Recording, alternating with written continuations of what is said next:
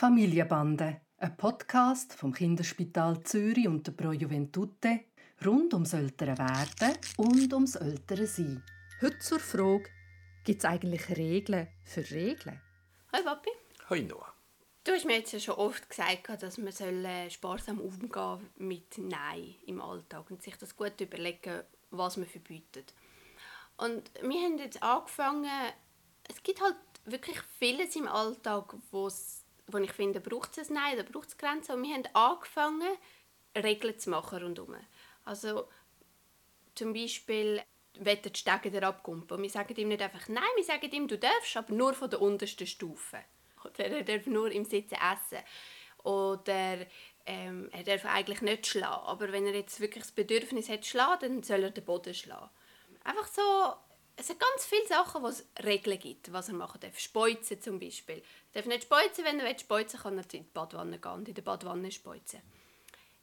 Ist das eine gute Idee, bei einem Zweijährigen für alles so Regeln zu machen, was er, in welchem Rahmen dass er es gleich darf machen Also die einfache Antwort wäre auch wieder ja. Regeln sind super, es gibt Sicherheit, man muss es nicht diskutieren. Also das ist ganz toll. Es gibt zwei Einschränkungen, zwei Abers. Das eine ist, die Regeln gelten für alle. Also, du kannst nicht sagen, Tani, du sitzt ab beim Essen und ihr esset stehend. Das funktioniert nicht, oder? Und vielleicht sind auch die Regeln, wo er nie bei euch sieht, auch ein bisschen absurde Regeln. Ich gehe jetzt davon aus, dass ihr den Boden nicht schlägt und auch nicht in die Badwanne speuzt, oder? Wir schlagen nicht und speuzen nicht. Genau. Also ich glaube, das ist nachher eine Regel, die sich auch sehr verlieren wird.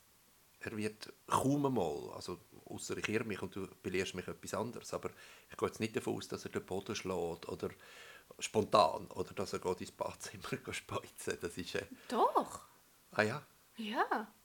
Und dann im Kontext, wo er dir will, dich will anspeuzen, dann geht er ins Badzimmer und speuzt in die Badwanne. Nein, er, er fährt dann so an mit seinem Umspuddern und dann sage ich Tani und dann sagt er Badespeuzen und rennt in die Badwanne. Okay. gut, super, habe ich etwas gelernt. Also grundsätzlich gut, aber ich glaube, das Vorleben ist ähm, das Wichtigste. Und das Zweite ist, wenn es nur noch Regeln sind, also wenn es wirklich rigid wird und übertrieben und alles ist reglementiert, dann kann es auch too much werden. Und ich finde das Hüpfen ein super Beispiel an und für sich. Also er darf hüpfen, er weiß von der untersten Treppe, aber das gilt jetzt für ein Zeitchen und dann gilt es nicht mehr. Und dann wird es total okay sein, wenn er auch vom zweiten, von der zweiten Treppe hüpft. Also ich glaube, Regeln sind nicht etwas, wo wir für immer und ewig sind, sondern wo man sich wirklich wieder muss überlegen muss, stimmt die noch? Und dann, wenn du eine, eine Regel immer wieder durchbrochen wird und, du, und das ist eigentlich deine Frage, du ständig wieder musst Nein sagen, Nein, Nein, Nein, dann stimmt die Regel nicht mehr. Dann muss man sich wieder überlegen.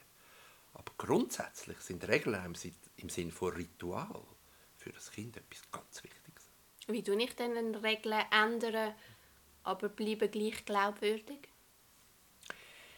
Also da darfst du dich auf den Tani verlassen. Er wird dir das zeigen. Es ist ja so, dass wenn du merkst, es gibt ganze Haufen Neins, dann glaube ich, ist das das, was für gute Erziehung spricht. Wenn man sagt, okay, jetzt machen wir etwas anderes. Du verlierst dein Gesicht nicht, wenn du deinem Kind ermöglichst, auch etwas zu bewirken.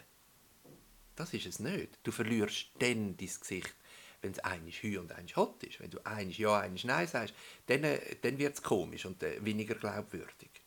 Aber wenn du merkst, jetzt stimmt etwas nicht mehr, das Kind hat sich verändert, entwickelt, dann glaube ich, ist es adäquat, Regeln zu überdenken und sie neu zu definieren.